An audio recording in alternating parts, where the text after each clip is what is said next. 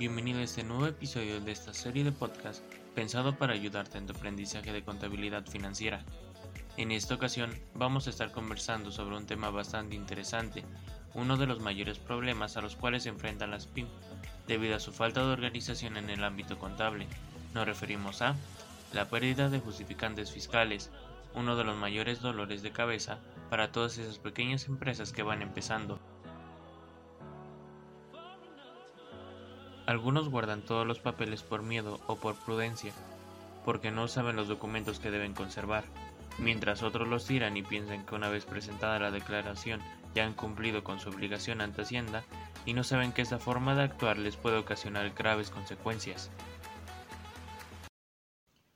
El desorden o falta de justificantes para respaldar los asientos contables es un problema relativamente habitual en la contabilidad de las PYME. Los datos económicos que se recogen en las declaraciones o autoliquidaciones que se presenten en cada ejercicio fiscal deben contar con un soporte físico que los justifique. En primer lugar, debes saber que según la normatividad fiscal existente, la obligación de conservar durante un cierto plazo los justificantes y documentos acreditados de las operaciones, rentas, gastos, ingresos, reducciones y deducciones de cualquier tipo que deban constar con sus declaraciones y aportarlos justamente con las declaraciones del impuesto. Por tanto, está claro que debemos conservar los justificantes según establece la ley, junto con nuestras declaraciones, por si la agencia tributaria nos pide por acreditar cualquier gasto o deducción aplicada. El artículo 30 del Código Fiscal de la Federación nos dice que la documentación contable se debe conservar por un plazo de 5 años. Esto se cuenta a partir de que se presentaron o debieron haberse presentado las declaraciones de dicho ejercicio.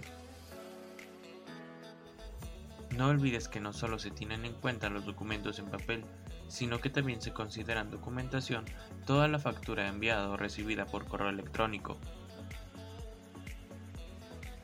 también es preciso consultar cuestiones contables o mercantiles de mucho tiempo atrás. Por ejemplo, con ocasión de la venta de unas acciones adquiridas hace muchos años, puede precisarse las escrituras de compra de las mismas o la revisión de los apuntes contables realizados en su momento. Asimismo, las empresas no solo deben conservar toda documentación mercantil durante 5 años, sino que resulta muy recomendable guardar indefinidamente la siguiente documentación.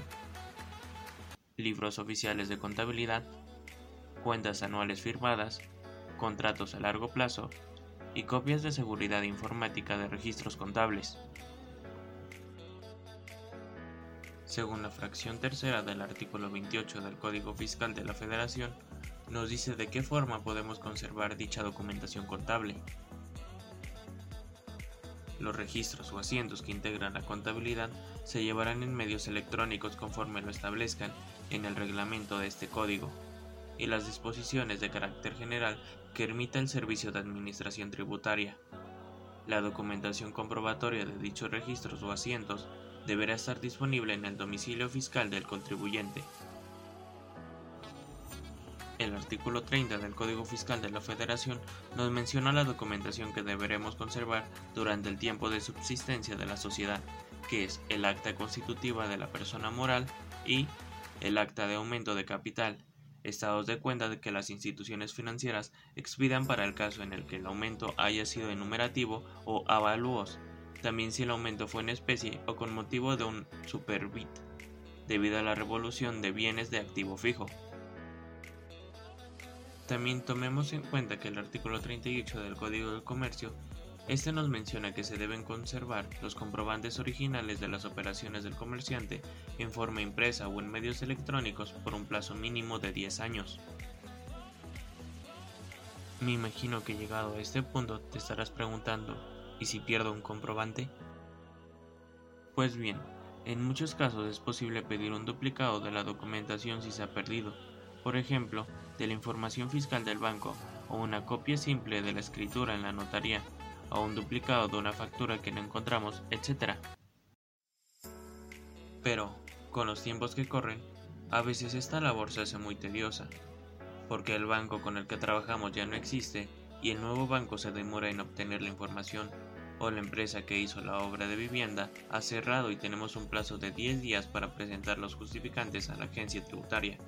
Por eso, es aconsejable mantener los documentos y si es posible en los dos formatos, en papel y escaneados, por si uno de los dos se pierde. Resumiendo, conserve los justificantes y certificados con su declaración de impuestos un mínimo de 5 años contados desde que finalizó el plazo de la presentación de la declaración de ese año o desde la última notificación recibida. Y tenga en cuenta que determinados documentos debe conservar durante mucho más tiempo o durante toda la vida. Así que organice la documentación y lleve cuidado con lo que tira, o podría tener un disgusto con Hacienda si no puede acreditar alguna deducción aplicada, ya que no es lo mismo para todas las operaciones declaradas. Así termina un episodio más de esta serie de podcast. Recuerda que estamos para ayudarte en tu proceso de aprendizaje. Nos vemos en el próximo episodio.